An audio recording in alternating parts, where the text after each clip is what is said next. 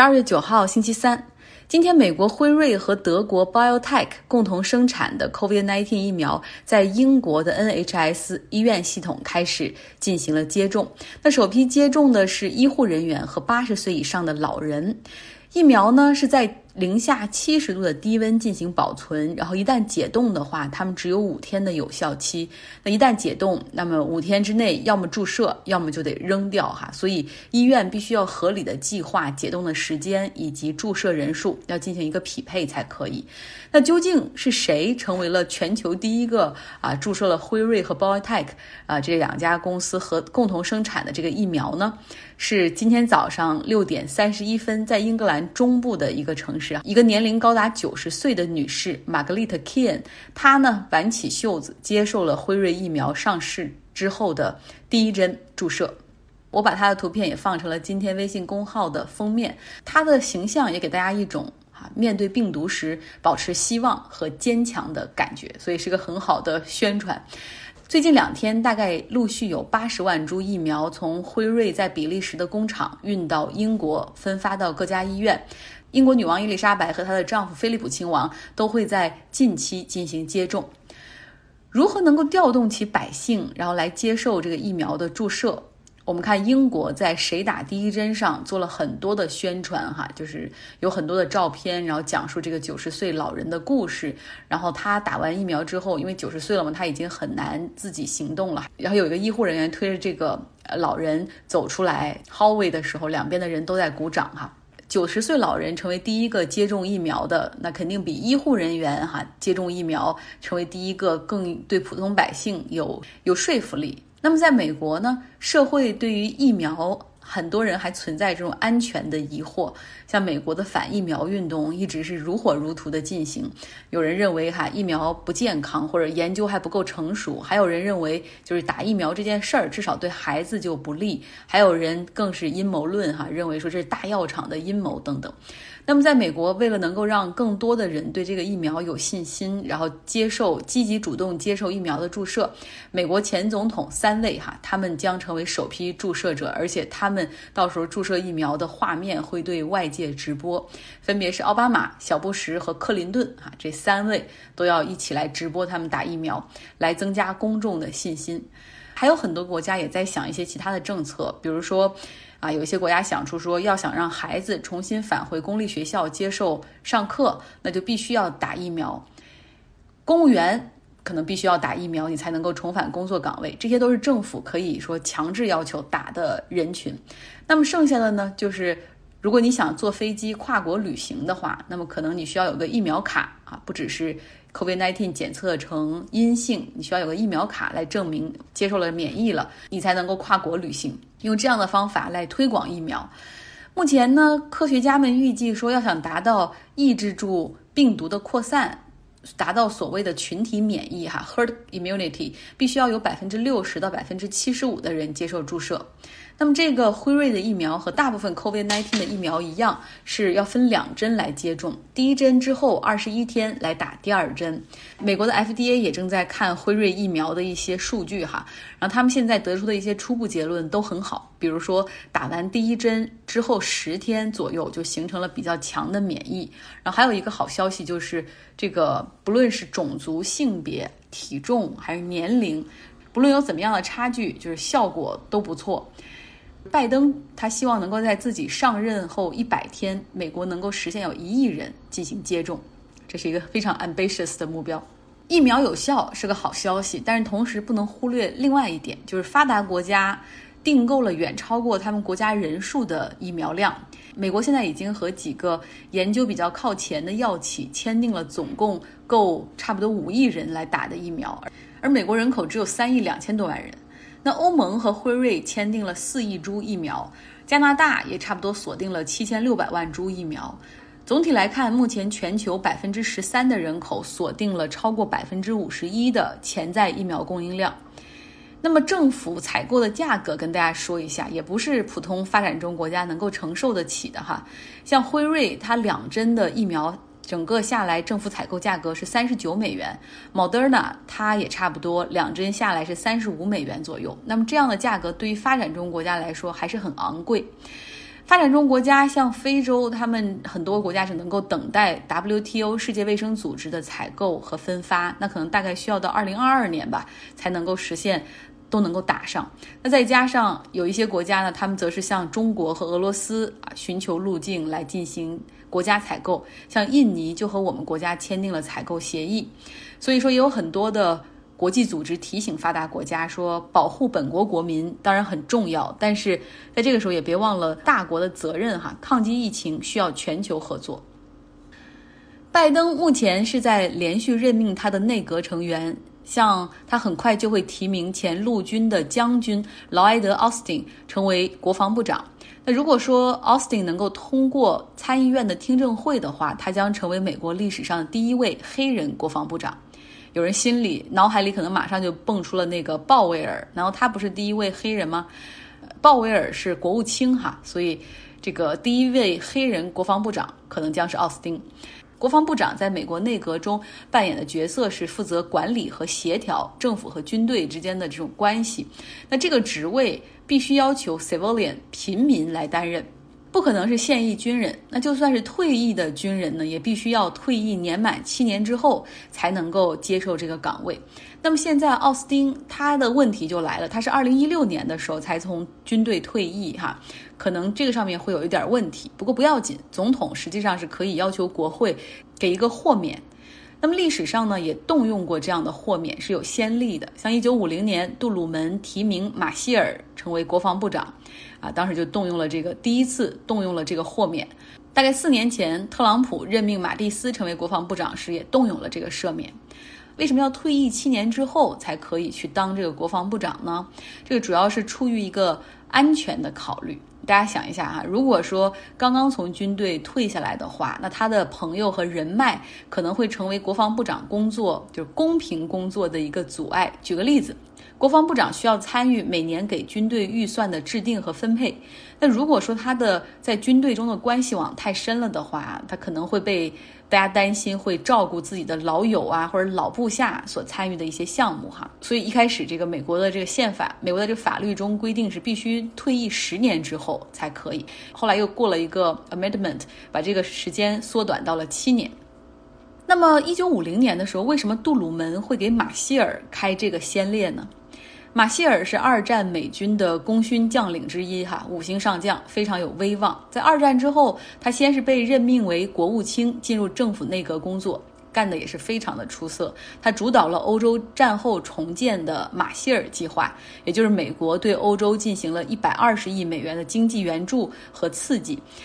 说到这一点，我插一个有趣的故事。像我妈妈以前，我小的时候，我说什么设想，她觉得不靠谱的时候，她就会说到现在，她也会这样说：“你别说了，别你别想这个了，这就是马歇尔计划。”在我整个童年和青春期里，一直觉得马歇尔是一个失败的人，然后马歇尔计划也是那种不靠谱、不着边界，而且最终失败了的计划。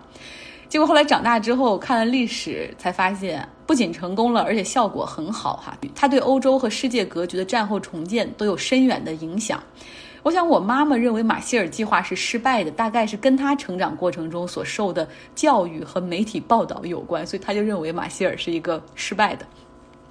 言归正传哈，一九五零年的时候，朝鲜战场美军表现不佳，当时麦克阿瑟将军他又有点处于失控的状态，就完全不服杜鲁门的管哈，所以这个时候杜鲁门就决定让马歇尔做国防部长，然后就是重整这个在朝鲜战场，同时也控制一下麦克阿瑟，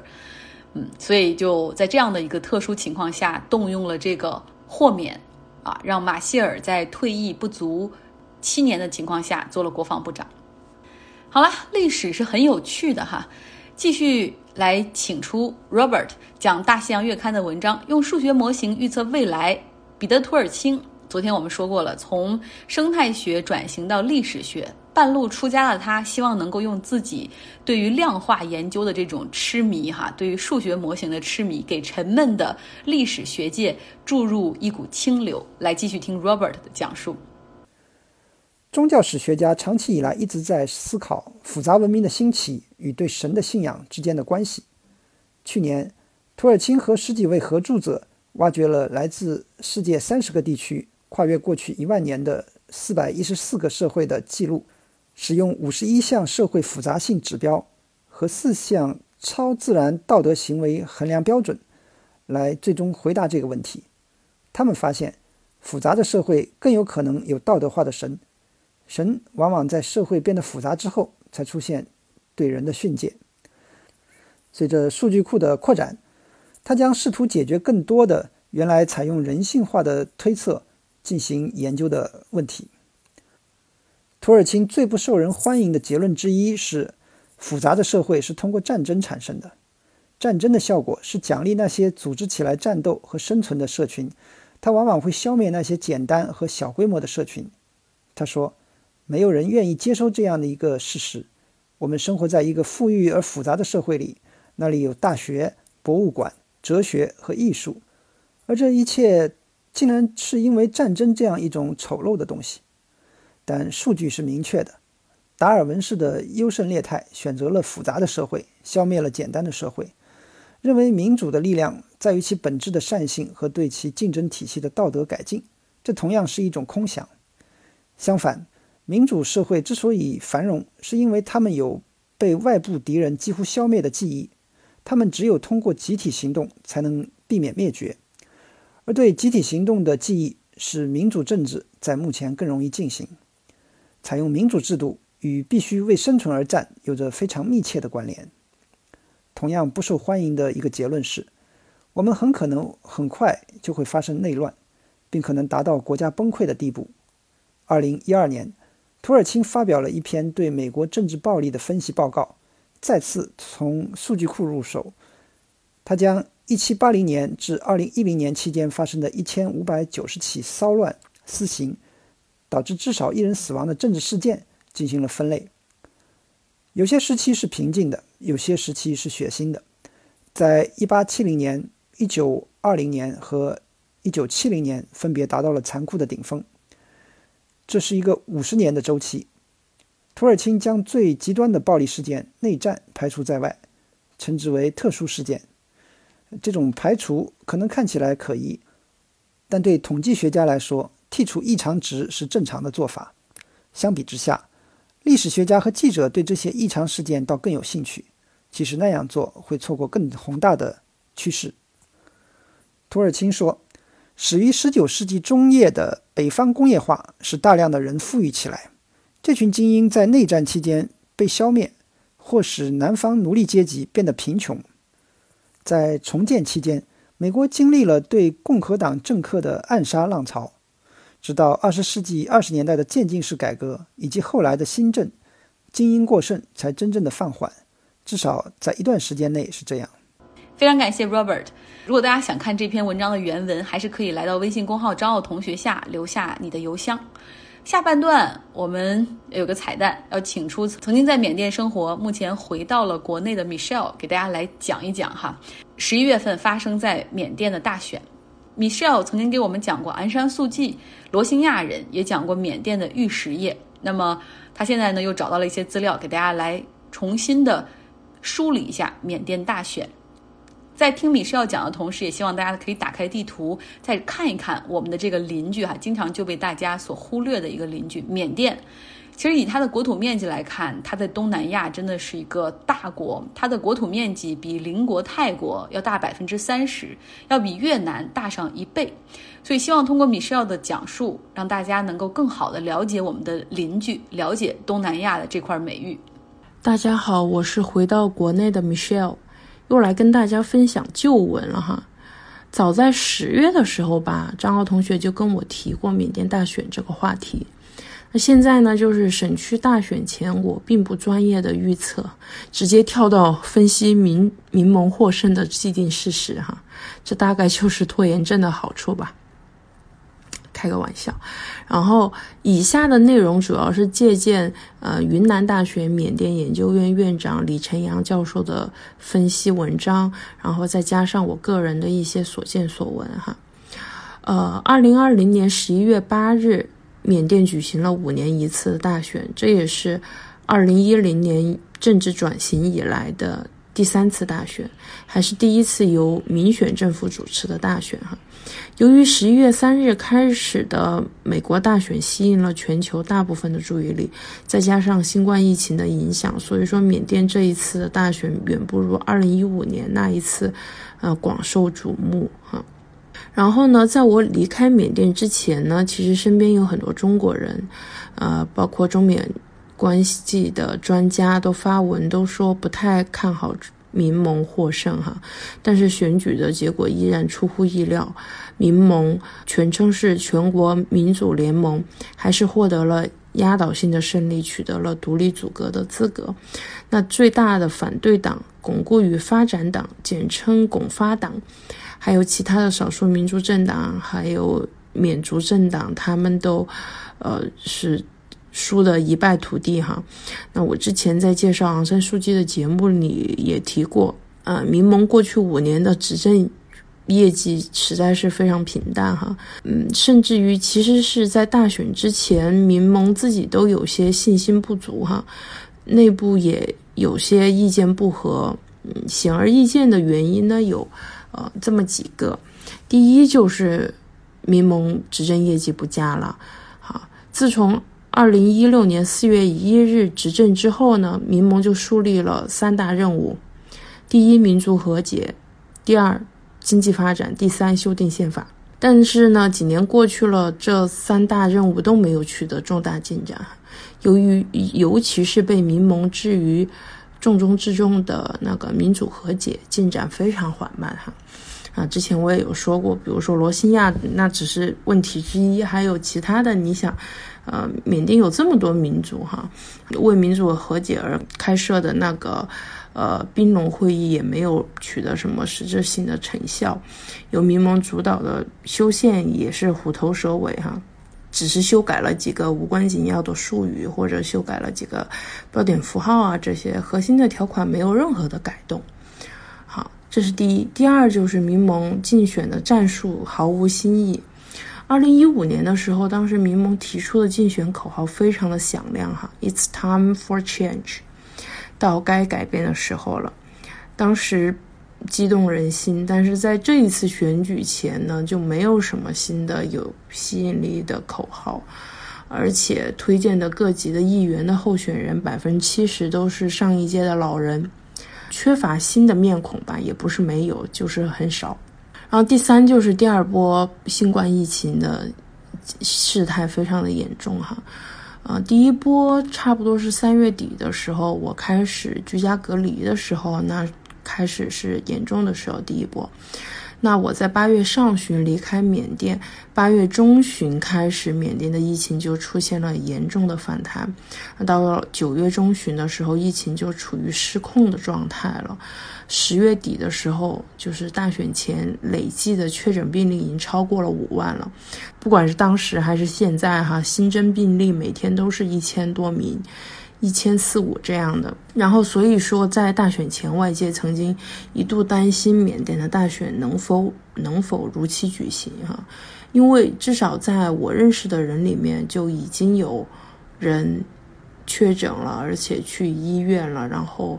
呃或者就是痊愈了，已经出院了，就都已经有这样的缅甸朋友了，我认识的，所以说。嗯，新冠疫情对这个事情还是有影响的，所以在那个时候，民盟可能自己也没有那么看好自己能够获得胜利，甚至是于压倒性的胜利哈。呃，然后本次大选的合格的选民共计有三千七百二十六万，比二零一五年新增了大约四百万。全缅呢，共设立投票站有三万九千。九百六十二个登记参选的政党是九十三个，其中有效、实际有效参选的政党是八十七个。呃，我在朋友圈看到的就是那种投票站，基本上就是大箱子，周围有工作人员在，呃，计票或者在。呃，给呃那个选民测体温、发口罩啊，或者维护秩序啊，这等等，或者就是帮助行动不便的选民来投票啊，这些投票站就设立在各个街道啊或者社区啊这样的。按照缅甸宪法的规定，呃，缅甸联邦议会共有六百六十四席，其中人民医院有四百四十席，包含军人固定的一百一十席是不需要经过选举的，所以需要经过选举的人民医院的席位是三百三十席。这边民族院的席位是二百二十四席，其中军人固定的是五十六席啊，所以说呃这边需要选举的就是。一百六十八席，好，再再加上之前的那三百三十席，所以说一共需要选举的那个席位是四百啊九十八席。那民盟呢要赢得四百九十八个席位里面三分之二以上才是赢得选举哈，那就是三百三十二席。但是由于选举前呢，部分的选区被取消了投票，所以说当时那个赢得选举的门槛就从三百三十二席降到了三百二十二席。在十一月十五日的时候呢，呃，缅甸的联邦选举委员会就公布了选举的最终的结果，民盟获得了呃一席的三百九十六席，比二零一五年还多出来六席哈。远远超出了，呃，刚才说的所需要的三百二十二席，所以是以压倒性的优势赢得了这个选举。那那李晨阳这个教授呢，他主要的分析的获胜的原因有这么几个哈。第一就是说，缅甸多数民众对军人的统治的记忆还是太深刻，不愿意选择与军队有深度联系的拱发党。啊，拱发党是民盟最大的竞争对手，但是可以说是成也军队，败也军队吧。哈，拱发党现在的主席呢，在选举前公开宣扬自己与家人是纯正的缅族血统，哈，这种行为就有点弄巧成拙，就引起了民众的不满。因为经过十年的政治实践呢，民那个缅甸的民众的心态还是日趋理性，哈。虽然觉得民盟可能第一个五年业绩平平，但是又认为没有更合适的政党来取代民盟，尤其是不希望与军队有关系的拱发党东山再起。哈，这个事情在经济上，我觉得也是有表现的。比如说，啊，缅甸之前有一位被称为首富的人叫吴德萨，啊，他的公司是叫兔公司。啊，兔就是 H T O O 这么一个公司，它是得势于与军政府的关系啊，比如说与全国全国唯一的游牧出口的权利，就是嗯，因为军跟军政府关系好，就给了这一家公司。那近年来呢，呃，兔公司的形势也是越来越低调哈，不动声色的缩小，甚至于是暂停了一些盈利不那么多是或者是亏损的业务板块。比如说他们的航空公司，但是虽然他们当时跟我说他们是暂暂停哈，但是我在我看来可能就是永久性的暂停，所以说就是他们跟军队的关系现在也就成了一个，你不太适合拿出来，呃，那个说的就宣传的事情。那在政治上、经济上，我觉得现在跟军队的关系都是这么一个非常尴尬，甚至于负面的一个因素哈。啊，扯远了。然后呢，我们又来看第二项。然后第二个因素就是，呃，其他的缅族政党太弱了，和和民盟就无法构成全方位的挑战哈。比如说，呃，有什么联邦改善党啊、人民党啊、人民先锋党啊这些，呃，反正他们都很分散。然后呢，呃，或者就是力量就被泡沫化了，可能感觉今后也没有什么发展前景。第三就是，民盟执政业绩虽然不突出吧，但是也没有犯什么颠覆性的错误哈，啊，执政经验肯定是不足了，但是还是比较努力，啊，尤其是反腐的力度比较大，基本就做到了，凡是被发现的腐败行为都进行了处理，即便是涉及党内的高层也没有姑息哈，本来也没有什么错，又加上那个呃造势比较。大，然后呢，客观上可能就是一些，呃，观望的，嗯，投票者或者就是投谁感觉都还行的那种投票者，就选择了继续支持呃民盟。第四就是昂山素季的个人魅力了，哈，对吧？老老妈妈的影响力还是有的，而且成功的吸引了多数年轻人的支持。像我之前就有说过，我们家小那个厨师的小姑娘，她当时去年底开始啊，对，就是那个昂山素季去海牙的那一次的时候啊，她就开始把头像改成啊，我们支持昂山素季哈。那她是九七年的，甚至于他开始的那一代年轻人，甚至于比她小的年轻人，就是是二零一五年十一月之后满十八岁，然后这一次第一次投票的这些年轻人呢，就称为手头族哈。手头族差不多有五百万人，那他们对军人执政的印象其实并不深刻，他们看到的或或者就是呃影响。更大的就是民盟治理下的国家，哈，就觉得国家应该是这样的，所以说，嗯，他们就是投票给民盟的这个动向是十分关键的啊。这一次民盟的投票率能提高百分之二呢，可能主要新增的部分就来自于手头族。第五呢，就是民盟的选举策略还是发挥了一定的作用哈，比如说大力的推动。修宪啊，虽然没有成功，但是让民众，尤其是少数民众，啊，少数民族的民众看到了到底是什么人在反对修宪，反而就是成功的吸引了他们的支持哈。再比如说呢，呃，为了吸引更多的选民投票，也有也允许因为各种原因而造成的提前的投票，比如说什么六十岁以上的老人呐，这样。啊，可以提前投票。所以说，虽然有疫情，虽然有疫情，但是本届大选的投票率仍然达到了百分之七十以上，和上一届持平，在一定程度上就保障了呃民盟铁杆支持者能够到场。那第六就是那个敌人，也就是不是说敌人吧，就是少数民族的政党也不团结哈，啊，构成的威胁不成气候。但是呢，这一次胜利还是，嗯，只能说是阶段性的胜利吧。大选后的局势还是很复杂哈。如果说第一年的无所作为和缺乏执政经验有关，呃，缅甸的民众还能够理解和宽容。但是到了第二个五年，如果还不能在民众关心的领域有所建树的话呢，到了二零二五年的大选，民盟自然会面临更大的挑战哈。那比如说，嗯，执政党和在野党的关系啊，呃，军政的关系啊，还修订宪法的推动啊，民主的和解呀，呃，民族之间的和解呀，还有经济发展、改善民生等这些问题哈，都是民盟接下来要面对的。那。外部的话就是说，中美博弈下的缅甸了。中美两国在缅甸的博弈很有可能加剧哈。缅甸如果不能平衡好中美两国的关系的话，啊，国内的发展应该也会受到影响。